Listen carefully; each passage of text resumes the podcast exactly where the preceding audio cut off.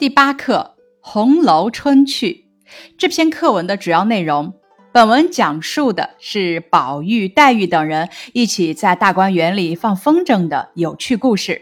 同时呢，告诉我们在古代放风筝还包含着一种江南古老的习俗——放晦气。咱们回顾这篇课文，《红楼春趣》的“趣”在哪里呢？这篇课文节选自《红楼梦》第七十回，只是中间还有删减的文字，并不是原文中连续的文字。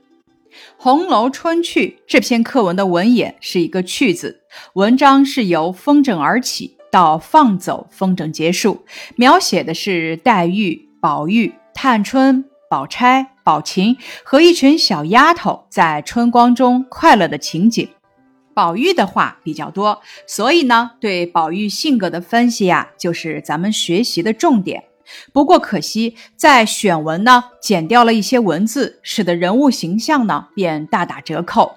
宝玉的心肠好，看到嫣红的风筝，就让人拿下来送过去。他爱热闹，一听到放风筝，就忙着取自己的来。他的美人风筝放不起来，他就急得汗都出来了，指着风筝道：“若不是个美人，我一顿脚剁个稀烂。”可见他心地善良，对女子啊格外的喜爱。原文中后面还有一句话：当黛玉的风筝放走之后，宝玉道：“可惜不知落在哪里去了。若落在有人烟处，被小孩子得了还好；若落在荒郊野外无人烟处，我替他寂寞。”想起来，把我这个放去，叫他两个作伴儿吧。这里啊，更能表现出他的性格，而且还有一点点命运的暗示。或许会有人问：《红楼梦》十二钗，你最喜欢谁？最不喜欢谁呢？《红楼梦》是可以读一辈子的书，咱们不只是在读《红楼梦》，也是在阅读自己的人生。林语堂曾经说过，最喜欢探春。最不喜欢妙玉，每个人心中或许都有着最喜欢和最不喜欢。探春是贾政的女儿，宝玉的妹妹。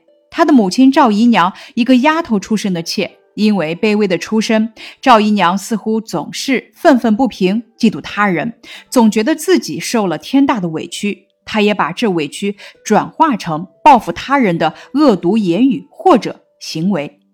连自己亲生的女儿探春呢，也不例外。探春聪明大气，极力想摆脱母亲卑贱的出身牵连。她努力为自己的生命开创出不同于母亲的格局。她处事公正不徇私，曾经在短时间内代理王熙凤管理家务，有条不紊，心力除弊，展现出的是聪明干练的管理才能。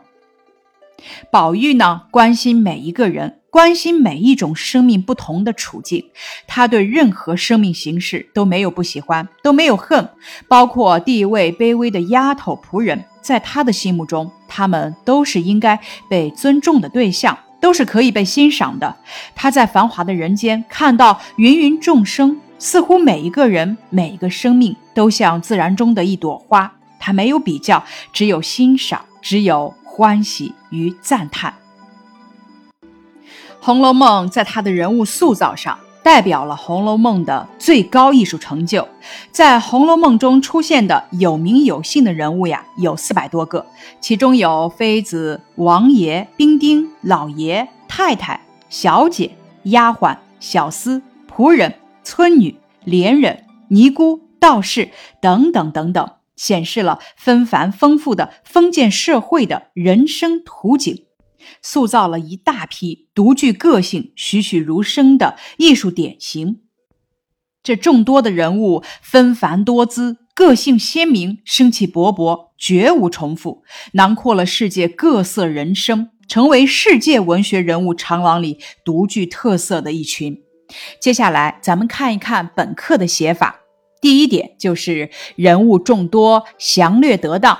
在放风筝的过程中，前前后后提到了十几位人物，在众多人物中，作者巧妙地抓住了主要人物贾宝玉进行细腻的描写，其余的则简单的带过。第二点，描写生动，凸显形象。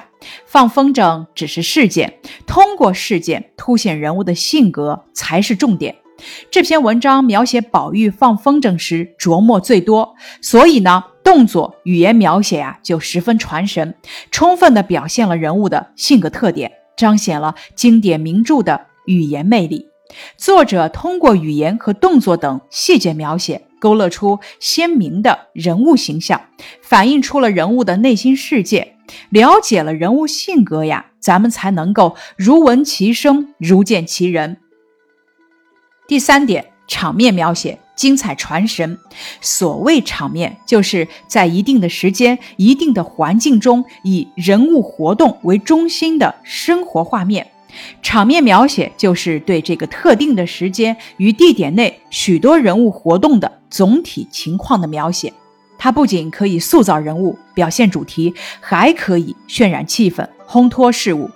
比方说，这篇课文描写的就是大家准备放风筝和放风筝时的场面，写得非常有趣生动。在中国文学史上，《红楼梦》虽然不是第一部用白话文写成的小说，但是呢，却是第一部把白话文运用的最好的小说。《红楼梦》在语言上的特色主要表现为明畅、纯练，富于表现力，直到今天仍然不失为楷模。这实在不能不惊叹曹雪芹作为一位语言艺术大师的巨大力量。以上是本课的课内总结，感谢你的收听。